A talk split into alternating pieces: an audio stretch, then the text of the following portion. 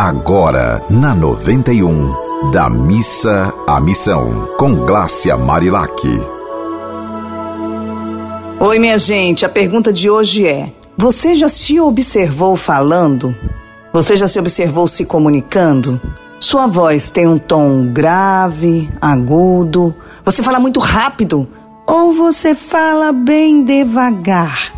Você fala com as pessoas como gostaria que as pessoas falassem com você? Ou você continua repetindo padrões, tipo assim, para sobreviver eu tenho que ser muito forte, eu tenho que falar grosso, se eu não falar alto ninguém me escuta.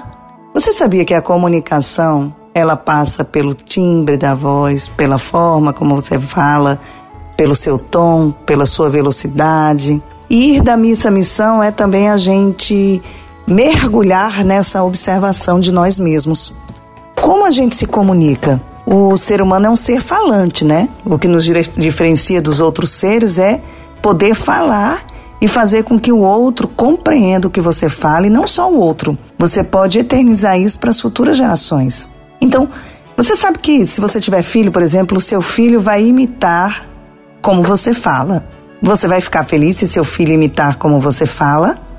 Você acha que você consegue dar exemplo pela própria voz, pela própria comunicação? Eu hoje estou trazendo toda essa reflexão e vou trazer muito mais, porque eu dou curso sobre comunicação sustentável. O que, que é isso? É uma comunicação que ela observa tudo, todo o entorno, né? O que sai de dentro de nós, o que vem de lá para cá e, de, e das outras pessoas para nós. E a gente também observa especialmente o que, que a gente está plantando para as futuras gerações.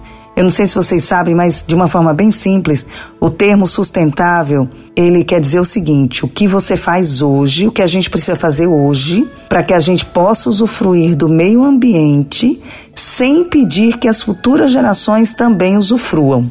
Então, trazendo isso para a comunicação, a gente pode observar da seguinte forma: o que você fala hoje, como é que você se comunica hoje, que você pode tanto trazer boas relações para sua convivência, quanto inspirar pessoas a no futuro aí seus filhos, seus netos, seus alunos a também se comunicarem né, de forma parecida com a sua e promover a sustentabilidade na comunicação. O que, que é sustentabilidade na comunicação? É simplesmente isso. É você não ter uma, uma comunicação violenta, né? A gente sabe de Marshall Rosenberg, que é um grande psicólogo que estudou a comunicação violenta. É você não ter uma comunicação que ofenda os outros, é você ter uma comunicação em que ela pode ser de fato comunicação, que basicamente é tornar comum uma ação.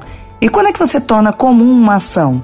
Quando você consegue fazer com que aquela sua comunicação seja fluida, que a pessoa entenda o que você falou. Porque muitas vezes a gente fala uma coisa e a pessoa entende outra. Mas aí você culpa a pessoa, a outra pessoa. Mas será que não é a forma como você está se comunicando que você está provocando mais medo do que compreensão nos outros? Então, a palavra ela tem uma força magnética, né? A palavra é como um imã. Ela pode tanto atrair quanto repulsar. Né? Como um choque, ela pode ser um imã de atrair ou um choque de repulsar. Porque se você tiver uma comunicação muito. Você parece que um cachorro que está latindo quando vê alguém que ameaça, porque um cachorro naturalmente ele não fica latindo o tempo todo, né? O cachorro ele é um, uma, um, um animal super agradável, especialmente para o seu dono. Ele se comunica com muito amor com o seu dono. Ele só late realmente quando se sente ameaçado.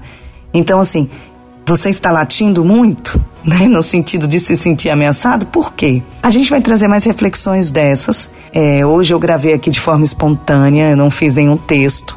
Eu gravei para a gente como se fosse uma conversa, uma forma bem simples de falar de algo até científico. Eu estou estudando isso na academia e, e a gente vai sistematizar todo esse conteúdo porque de fato é algo fundamental.